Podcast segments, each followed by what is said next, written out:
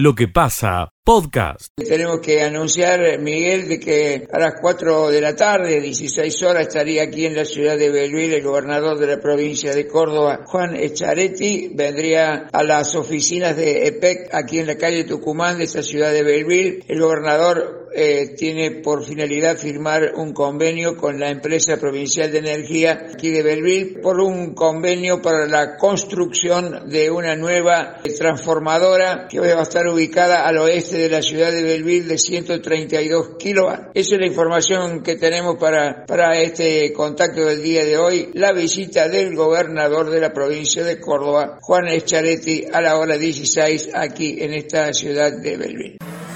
Escucha lo mejor de lo que pasa. Allanamiento por el robo en zona rural, secuestro de elementos relacionados a la causa y también estupefacientes. En calle Concejal Pedro Tomás se realizó un allanamiento relacionado al robo en zona rural. El procedimiento arrojó resultado positivo, logrando secuestrar dinero en efectivo, pesos y dólares, entre otros elementos de interés a la causa. Además, en el registro se constató la presencia de estupefacientes, por lo que se convocó a la FPA y luego de las pruebas correspondientes se secuestró marihuana, dosis de cocaína, dos balanzas digitales, bolsas para fraccionamiento. A razón de todo esto, quedó detenido un joven de 21 años de edad. Escucha lo mejor de lo que pasa. Los dos equipos locales que participan en la Liga Regional de Fútbol de Canals comenzaron su preparación para el reinicio del torneo Apertura 2021. Suspendido esto en abril, cuando se llevaban disputadas cuatro fechas del fixture. Tanto Jorge Ross como Central Argentino jugaron ya partidos amistosos en la semana y lo seguirán haciendo este sábado. Ross en Santa Eufemia ante Sportivo Rural y Central Argentino en La Bulalle con Sportivo Norte. La reanudación oficial del fútbol en nuestra región está previsto para el 5 de septiembre y ese es el punto de mira de los clubes carlotenses y especialmente de sus direcciones técnicos. Escucha lo mejor de lo que pasa. Hablamos de un hecho del Poder Judicial. En la jornada de ayer, la justicia impuso una condena de siete años de prisión efectiva para Santiago Salvi, un hombre de 28 años, domiciliado aquí en la ciudad de Villa María, por haber abusado de una menor de su entorno familiar. Salvi fue hallado culpable por los delitos de abuso sexual, gravemente ultrajante, agravado por la convivencia. Un aberrante hecho que ocurrió en la jornada del 17 de marzo del año 2020, en el mes de noviembre, fue detenido Salvi. La víctima estaba a punto de cumplir cinco años. El condenado va a recuperar la libertad en el año 2027. Escucha lo mejor de lo que pasa. Darío, es un gusto, buen día, ¿cómo estás? Buen día, Miguel, un gusto también para mí. Bueno, finalmente llegó el día, Darío. Sí, sí, finalmente, finalmente llegó el día, por suerte ya el depósito fiscal quedó habilitado y bueno, mañana estaríamos haciendo la, inauguración oficial como para ya la semana que viene empezar a trabajar. Bien, eh, nos habían anunciado temprano que existía la posibilidad o por ahí la certeza de la visita de dos ministros nacionales como Guzmán y Culfas. Luego nos avisaron que lo de Guzmán eh, se desdibujó un poco por sus ocupaciones. ¿Qué noticia tiene Darío? Mira, en realidad sabemos que hay una posibilidad que venga alguna comitiva de la nación, pero no no, no tenemos precisiones. Nosotros, eh, en realidad, el acto va a ser algo muy sencillo por todo este tema de, la, de la pandemia, de los protocolos que hay que cumplir. Eh, sí, sabemos que va a haber autoridades locales del parque industrial, bueno, estaremos todos los socios presentes y algunos otros organismos y entidades intermedias, además, por supuesto, de la aduana, eh, que va a estar llegando la aduana general de esa y la región aduanera central. Eh, y bueno, posiblemente haya, haya gente de la nación, porque bueno, sabemos la relevancia de este depósito fiscal que depende de la Dirección General de Aduana Argentina, así que eh, sabíamos que había alguna posibilidad, pero por cuestiones de, de protocolo y bueno, obviamente laborales no no tenemos precisiones todavía. Darío, ¿podemos explicarle a la gente qué es el depósito fiscal? ¿Qué es Terramar como empresa? ¿Qué relación tiene con el depósito fiscal y la aduana? Bueno, Terramar es una empresa eh, que nació para brindar servicio de comercio exterior, todo principalmente dedicado a la logística del comercio exterior. Y nosotros desde, desde el año 2010, cuando se creó la aduana general de esa, a la cual pertenecemos desde acá de Villa María, eh, nosotros eh, construimos un depósito fiscal en general de esa, que es un complemento para eh, la exportación y la importación. Y ahora estamos concretando la habilitación de este en Villa María, un punto estratégico en cuanto a la logística.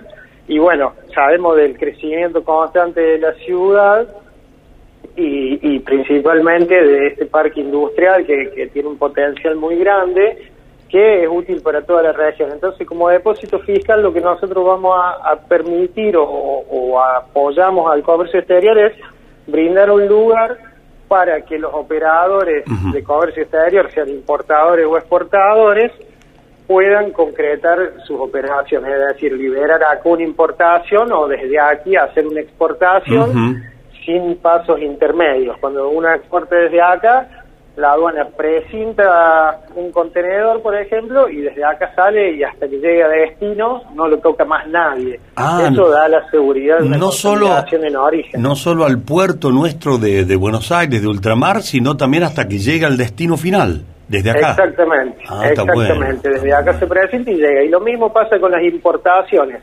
Cuando en un país de origen presentan un contenedor, recién se abre cuando llega acá y bueno, el propietario de la mercadería puede venir y constatar eh, que la calidad y que no haya habido nada, ningún desperfecto. Ahí aparece la figura del depósito fiscal como tal, es decir, es un espacio donde la mercadería se pone antes de salir y, se y antes de volver, digamos, cuando se recibe va al depósito fiscal, se hace todos los trámites, ese es el depósito propiamente dicho.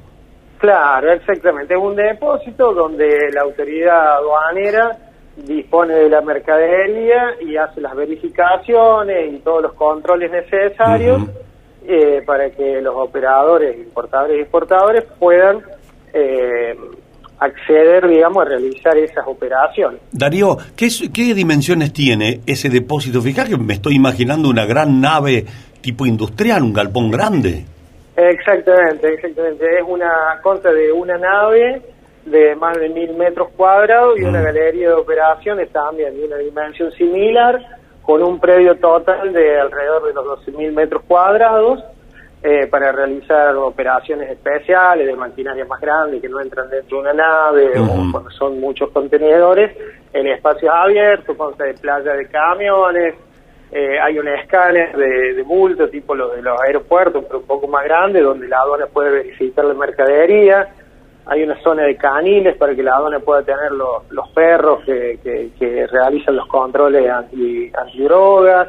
Eh, bueno, contra de todas las instalaciones requeriría por una normativa que hay para habilitar un depósito fiscal. Está monitoreado las 24 horas por aduana a través de cámaras de seguridad, contra de todas las medidas que, que, que exige la aduana. ¿Qué volumen de mercadería se mueve en la aduana de Villa María y en este depósito fiscal de Terramar? Eh, y bueno, hasta ahora en el depósito nada, pero nosotros pensamos que esto lo que va a generar es un aumento en las operaciones, porque bueno, hay operadores de acá, de, Villa María y de la zona, que están realizando sus operaciones en otras aduanas, como los puntos de ingreso, los puertos, y bueno, creemos que todas esas operaciones al venir acá le va a reducir los costos, le va a optimizar la logística eh, y les va a servir para mejorar obviamente su, su, ganancia o su competitividad. Qué importante. La gente puede en algún momento, el público, los habitantes, puede darse una vueltita y conocerlo por lo menos por fuera, eso? Sí, sí, por fuera sí, el, el, predio consta de esas 12 mil metros que te decía y está todo perimetrado. Se accede solo si aduana lo autoriza, a partir de ahora hasta hasta ayer se podía acceder y conocer libremente. Ya ahora que está dado de alta en los sistemas ya se pide autorización a aduana, pero sí, por fuera sí, nosotros fuera de ese predio tenemos las oficinas comerciales para que quien quiera venir a conocer le podamos mostrar las instalaciones y el predio además tenemos un televisor acá con, las imágenes del interior, se puede visualizar, no hay ningún problema. Qué fantástico el parque industrial, parece una ciudad eh, anexa. A Villa María. La verdad que la verdad que es un ejemplo, este parque industrial es, una maravilla, consta de todos los servicios, eh, la gente de la comisión y la gente del gerente y las chicas que trabajan acá súper amable y súper predispuesta. La verdad que nosotros estamos encantados de habernos instalado acá. Eh, la pujanza que hay, todos los empresarios que están instalados acá, la verdad que eh, muy, muy activos en, en, constante crecimiento, a pesar de los años estos que estamos pasando, vemos que se sigue apostando, se sigue construyendo, vemos las naves de emprendedores que, que la que finalizaron y la que está construyendo el parque, apoyando a los pequeños emprendedores, la verdad que nosotros estamos sentimos de estar eh, en este parque industrial. En tus palabras, Darío, se trasunta el entusiasmo, el enchufe, la, eh, la, la, pila, como decimos habitualmente, ¿no? si, todo claro, qué país, por Dios, qué país. Bueno, Darío, te mandamos un saludo grande, que tengan un lindo acto mañana y después seguiremos hablando de Terramar. Vamos a hacer historia, Darío. Esperemos que sí, esperemos que sí, que esto ayude a, seguir construyendo eh, una ciudad y una región pujante y que, que a, que la economía en general de, todo lo que habitamos esta zona eh, siga progresando. Escucha lo mejor de lo que pasa. Directamente desde el centro cívico, hace algunos minutos nada más, el ministro Castelo ha hecho entrega de, de 40 para 40 empresas en realidad que han sido beneficiadas de certificación. Pero lo va a explicar él aquí. Ministro, eh, tenemos una agenda muy apretada. No sé si usted también, pero yo al menos tengo una agenda muy apretada, los tiempos son muy cortos. ¿Cómo le va? Un gusto saludarlo. Hola, hola Miguel, hola a toda la gente de la radio. Sí, la verdad que entregamos 40, eh, son promociones para certificaciones eh, industriales que tienen que ver con la calidad de los productos, son para las pymes que quieren exportar. Dispusimos eh, 8 millones de pesos con eh, el aporte de certificaciones para esas empresas Así que la verdad que es muy interesante y también eh, tiene que ver con los 100 profesionales que hemos dispuesto para las 100 pymes que han sido seleccionadas para exportar el año que viene, que le estamos ayudando de forma absolutamente gratuita con todas las universidades de Córdoba. Y bueno, y esto también complementa la promoción industrial que lanzamos con el gobernador y que hace que Córdoba sea la única provincia que no le cobra ningún impuesto a las industrias cordobesas con exenciones impositivas en ingresos brutos, en inmobiliario y en sello, ¿no? Bien, está Miguel eh, saludándolo a Castelo. ¿Qué tal Eduardo? ¿Cómo le va? Hola Miguel, un gusto. Igual, igual para todos un gusto. Eh, estaba hablando de este empujón, de este respaldo para las exportaciones. Hace un ratito hablamos con Darío Falvo por el acto de mañana que se va a inaugurar el depósito fiscal. En un mañana o en un rato en Ausonia, Conecar eh, vuelve a refrendar el parque industrial. Digo, todo esto no hace más que estimular, estamos muy estimulados. ¿Es pregón de campaña o es refuerzo de lo que se está haciendo, Eduardo? No, no, no, está claro que, que estamos en un proceso importante de desarrollo productivo. Córdoba de las 14 cadenas productivas, Miguel, en 12 estamos creciendo por encima de los niveles del año 2019 y se ha creado empleo industrial de más de 3.300 nuevos trabajadores y solamente el lanzamiento que hicimos con el gobernador antes de ayer con las 100 industrias de promoción industrial fueron generadores de 2.150 trabajos más para la provincia. Entonces, la verdad que Córdoba además ha logrado llevarle gas a todos los pueblos, porque no hay parque industrial si no tenés gas, le estamos llevando la conectividad a los parques industriales de las ciudades. Si vos no tenés internet no puedes ser competitivo como empresa. Entonces, si vos no lo eximes de impuestos y no le das créditos baratos a tasa subsidiada como le da el Bancor, este, sin duda que es imposible que se pueda llevar adelante. Y bueno, y en el caso específicamente de Villa María, me alegra mucho porque ese parque eh, lo hice con mucho afecto y cariño siendo intendente, y también impulsamos fuertemente el desarrollo de esta aduana y todo lo que mañana se va a estar inaugurando. Así que para nosotros eh, los parques industriales en los pueblos, Miguel, es muy fuerte. Eh, nosotros estamos convencidos que, que Ausonia hoy puede tener su parque industrial y que hoy una industria que viene de Santa Fe anuncia va a invertir un millón y medio de dólares en Ausonia, ah. que realmente es increíble para nosotros porque estamos fortaleciendo los pueblos Y este es el desafío que tiene el gobierno de Córdoba, ¿no? Es decir, fortalecer el agro, fortalecer la industria. Por eso decimos siempre que, que tenemos que seguir defendiendo este, este proyecto cordobés. Eduardo, que un millón y medio de dólares se me escapó eh, si era dólares o pesos que invierte Conecar. Un millón y medio de dólares, Dólares. En, en distintas etapas este, y que va a significar eh, también la vuelta con todo de Conecar a, a, a Usoña y, y esto para nosotros es muy importante porque eh, estuvimos inaugurando el Parque Industrial en Chazón, el Parque Industrial en Cabral Mm. y va a haber una noticia muy significativa en los próximos días también eh, que es histórica y que por supuesto ustedes van a estar participando y se van a enterar eh, en, en, un, en dos pueblos, este, en un trabajo mancomunado de dos pueblos del departamento en materia industrial, una fuerte inversión de una empresa que está ya radicada en el departamento. Tienen ustedes, básicamente desde el ministerio que está manejando Eduardo Castelo, una enorme responsabilidad de administrar este potencial de Córdoba. Porque, Macana, esto es serio. El- ahí la Lo que empresa... estamos haciendo en el sector lácteo, Miguel, es increíble. El día sábado vamos a estar este, con el ministro Buzo en la sociedad rural eh, presentando todo lo que es el desarrollo de la genética para aumentar, este, además del confort animal y además para hacer los caminos rurales y la repavimentación de caminos rurales en el departamento de San Martín, lo vamos a hacer el sábado. Y esto, eh, nuestro objetivo es que en 10 años podamos multiplicar eh, la materia prima y la industrialización de leche en toda la provincia de Córdoba. Fíjate vos, logramos.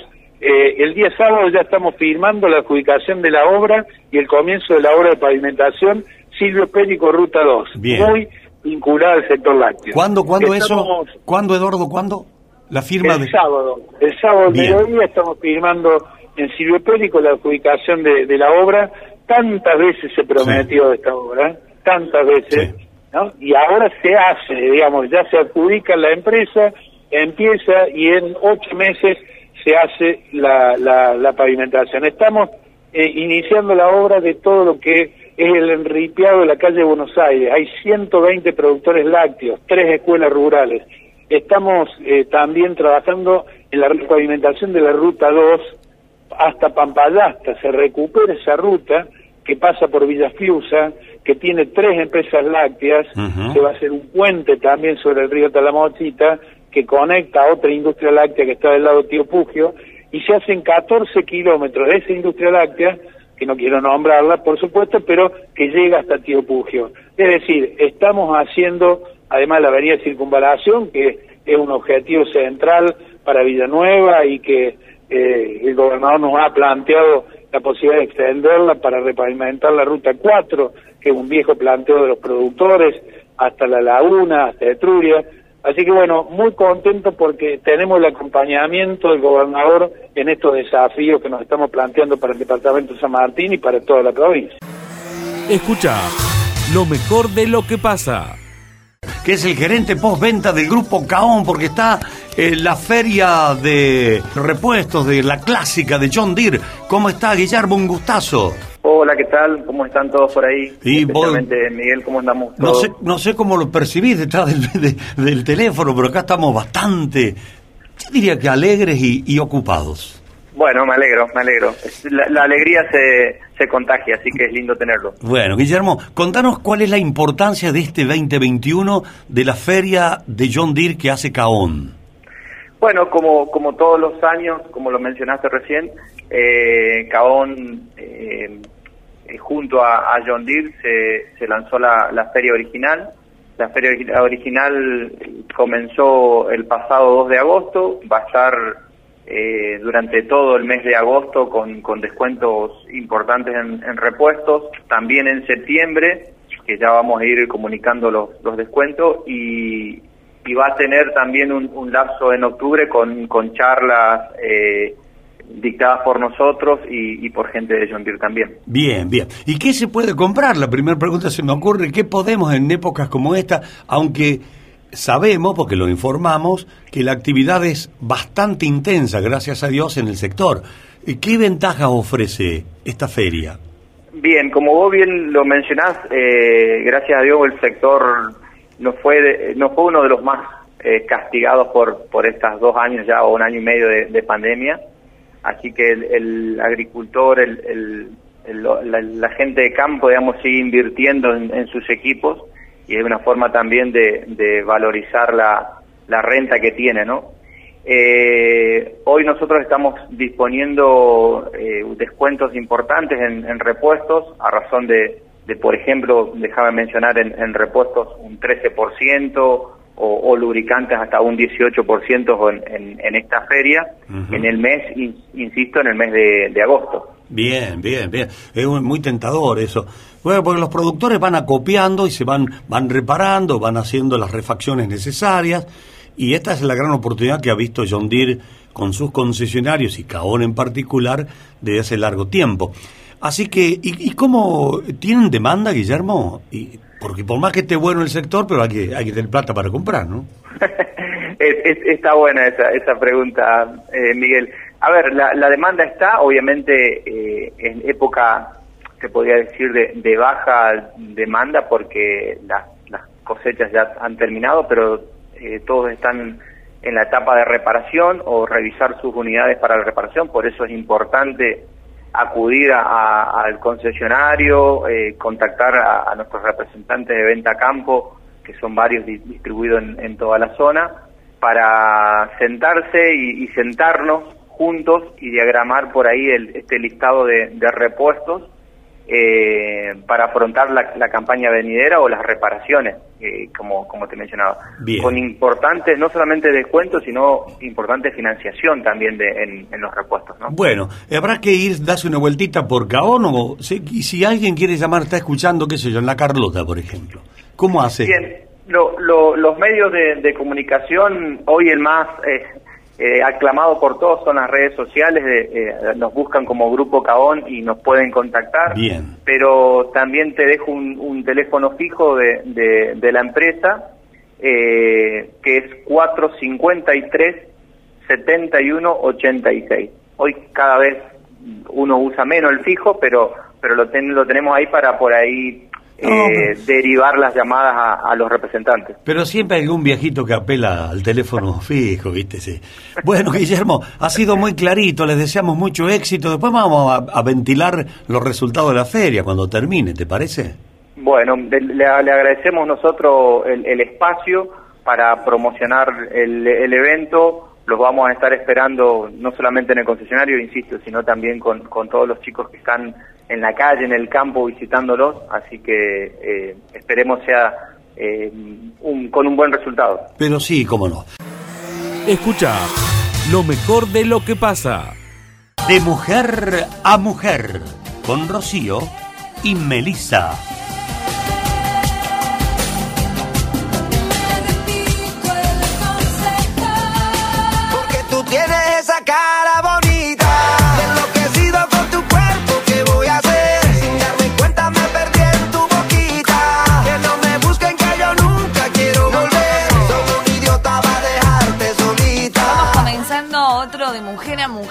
Este jueves, un jueves medio gris, medio fresco, pero estamos acá con Rocío ya en el estudio. Hola, Ro, buen día. Hola, me dice buen día. ¿Vos sabés que tengo la segunda dosis? ¿Ya tenés la segunda dosis? Sí, estoy re feliz, contenta. Bueno, Ro, nos alegramos un montón, así que eh, ahora seguir cuidándose como sí, siempre. claro, con barbijo y alcohol en gel. Por supuesto, y con siempre con la distancia también. Claro, con la distancia, sí. Yo siempre recuerdo de la distancia. Muy bien, Rocío. bueno, me alegro un montón, así que seguir cuidándose y vamos entre todos entonces con este virus. ¿sí?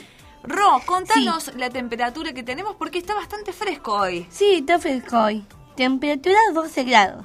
Y la humedad 48%. Bueno, Ro, ¿y a qué número nos pueden escribir los oyentes? Al 154 113 102. Un pequeño error en la historia provocó uno de los grandes mitos de los alimentos. ¿Cuál fue, Ro? El hierro de la espinaca vegetal, que es que el personaje de Popeye consume para obtener fuerza, sería mucho menos de lo que pensamos. Su error de origen, la obsesión de Popeye con la verdura, la cual come en grandes cantidades para aumentar su fuerza. ¿Qué significa la espinaca de Popeye? Posiblemente Popeye las consumía para prevenir la falta de vitaminas, la cual era muy común en marinos que permanecían por largos periodos en el alta mar, ya que en su dieta no figuraba ni fruta ni verduras. Bien, Ro. ¿Y qué nutrientes tienen las espinacas? ¿Qué nos aportan a nuestro cuerpo? La espinaca también contiene vitamina K, fibra, fósforo y tiamina. Una taza de espinaca cruda contiene solo 7 calorías y además aporta proteínas, calcio, hierro, magnesio, potasio, vitamina y ácido fólico. ¿Y cómo es mejor comer las espinacas, crudas o cocidas? Consumirlas crudas puede ser una buena forma de proteger su alto contenido en vitamina C y tiene menos calorías que la cocida y parece retener mejor los nutrientes de la vitamina B que se pierden en gran parte durante la cocción. Además de consumir la cocida, ahora es muy común agregar la cruda también. Sí, Mary, una de las formas más clásicas y deliciosas de comer espinacas crudas es, es en una ensalada. ¡Qué rico! Sí, exquisita. Este vegetal puede acompañar perfectamente a la lechuga, dándole un toque mucho más gourmet a este plato. Ajá. Además, te dejará mucho más satisfecho debido a su alto contenido de fibra. Bien. Podemos hacer muchas comidas en, con espinaca. O sea, desde cremas sab- eh, saborizadas hasta consumida con carnes. ¡Qué rico, Ro! Bueno, un montón de aportes tiene entonces para nuestro cuerpo la espinaca. Así es. ¿A vos te gusta? Sí, yo lo, lo como con la tarta, pero yo le quito la masa. Claro. Ah, le quitas la masa, mira vos, Rocío. Yo, ¿sabés qué? Hoy voy a comer tarta con espinaca. Mire qué Anoche rico, qué interesante. Sí, muy bueno. yo así también que- como la masa, pero la de abajo, con es livianita. Livianita, muy bien. También hay que tener cuidado con las harinas, como siempre hablamos. Sí, claro. Ro, ¿a quién saludamos hoy? Bueno, como siempre, a todos nuestros oyentes. ¿Y con qué nos vamos? Vamos con la gata bajo la lluvia, Rocío Durcal. Adiós, Ro. Adiós, Mary. Escucha lo mejor de lo que pasa. La semana de la niñez. palabra que yo inventaré. Sé que abrirá los ojos que se están Allá fue en la semana de la niñez el móvil de la radio con Marcelo Caro al comando, llevando mercadería no perecedera, golosinas, manzanas, eh, calzado. Marcelito, contanos. Bueno, muchas gracias, Miguel. Efectivamente, bien como lo acabas de decir vos, estamos aquí en el corazón del barrio de Los Olmos. Este comedor, que ha sido uno de los primeros de aquí de la ciudad y además es de la región, 24 años cumple este comedor, eh, comandado por Silvana, por Miguel Juárez, mi amigo Jesús se llama, y está ubicado aquí en el barrio Los Olmos, calle Figueroa, Alcorta, Pastor Oviedo. Aquí vienen los días sábados los, los niños eh, a disfrutar lógicamente de su merienda y está preparando la fiesta para el próximo sábado que vendrá con choripán. Aquí hemos venido nosotros en nombre de la radio, de nuestra querida radio que viene eh, visitando diferentes comedores de la, de la ciudad y aquí estamos en la semana de los niños, Miguel, de los Olmos, Silvana, Miguel, que nos ha recibido muy bien, aquí en esta hermosa mañana del día jueves. ¿Cómo le va? Un gusto saludarlo. Y mientras estamos bajando las cosas, Miguel, para Sí. hacer una, una linda foto. ¿Cómo le va? Un gusto saludarlo, Miguel. Aquí estamos, eh, bueno, bienvenido, ¿no? Bienvenido porque es bueno lo que ustedes están haciendo y están colaborando con, con el que más tiene necesidad. Entonces, bueno, eh, es muy bueno esto, lo felicito y a Miguel Borsato, a usted, que son los que se sacrifican por esto, eh, que Dios les siga dando fuerza y que ustedes lo puedan seguir haciendo todo lo más allá que puedan. mucha gente necesitada. ¿Cómo le va, señor? Un gusto. Eh, buen día para usted. Buenos días.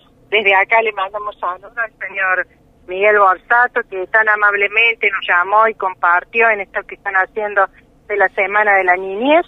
Y bueno, muchas gracias. Le agradecemos de todo corazón la ayuda. Esto va a llegar a, a los niños, seguramente. Así que bueno, el sábado le estamos festejando el Día del Niño. No importa si no son de Barrio Los Olmos, van a ser todos bien recibidos aquí en este lugar. Es para todos los niños.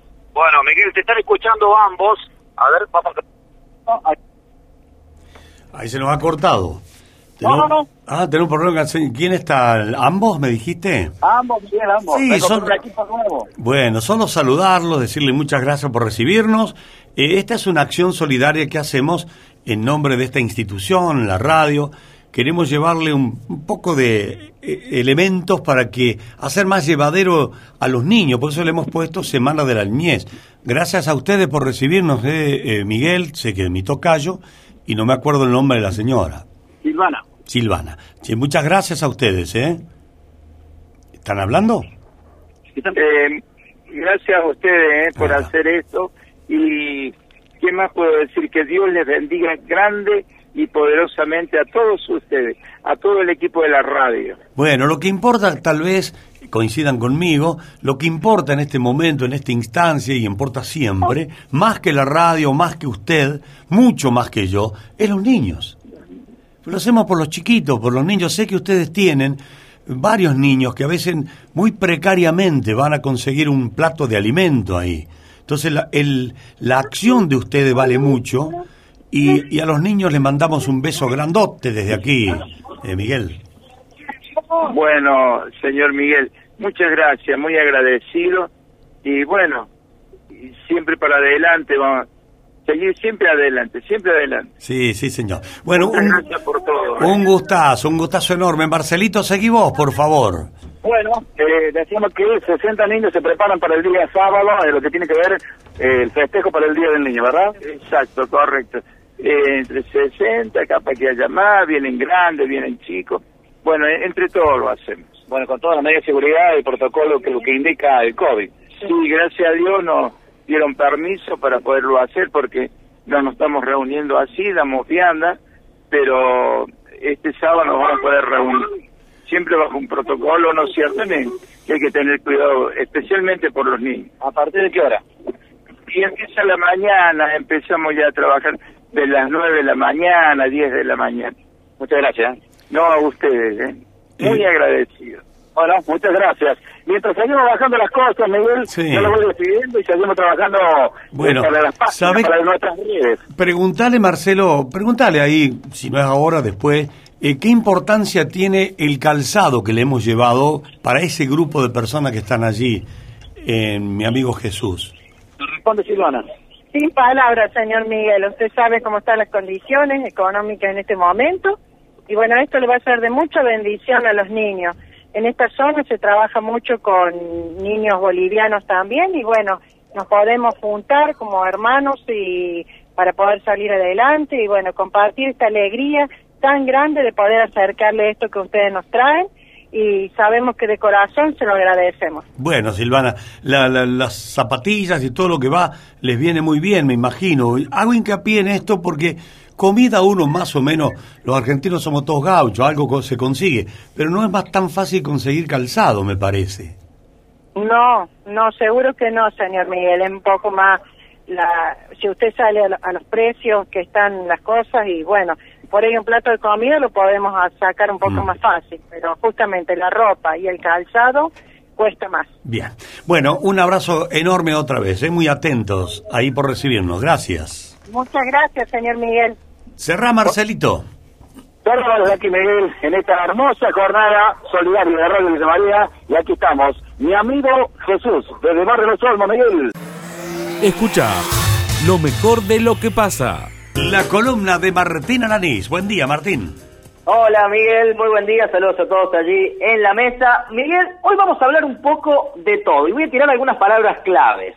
UIA, vacunas, reforma laboral, eh, doble indemnización. ¿Por qué estamos mencionando todo este combo? Reducción horaria laboral también podría ser incluida. ¿Por qué hablamos de todo este combo? Porque por estas horas en materia política el debate pasa por esta propuesta de la Unión Industrial Argentina de eh, no pagar el salario a aquellos que no se vacunen. Mm. Y ya los gremios han salido a criticar esta postura. También lo ha salido a criticar hace minutos nada más el jefe de gabinete, Santiago Cafiero, quien dijo que no debería existir ninguna política sanitaria dictada desde las empresas. Pero claro, nosotros eh, eh, tenemos este debate permanente en la sociedad en, las últimas semanas entre aquellos que inmensamente han decidido vacunarse y aquella minoría que todavía se resiste a, a, vacunarse. Y allí hay dos posturas, ¿no? Y lo hemos charlado en varias ocasiones aquí en la radio. Una postura es la del gobierno de Córdoba, es decir, bueno, tratar de generar incentivos, de alguna manera, eh, promociones, beneficios para aquellos que se vacunen, de modo que los que no se han vacunado sigan el mismo camino. Y por otro lado, plantean directamente las restricciones. Las empresas, la Unión Industrial está diciendo esto, quien no se vacune no va a entrar a trabajar y no le vamos a pagar el salario. Sí, es duro ¿Qué eso, dice? ¿eh? Es duro, Miguel, Muy es duro. frontal. Muy frontal es una posición lineal con, con una situación que amerita contem- contemplaciones de salud.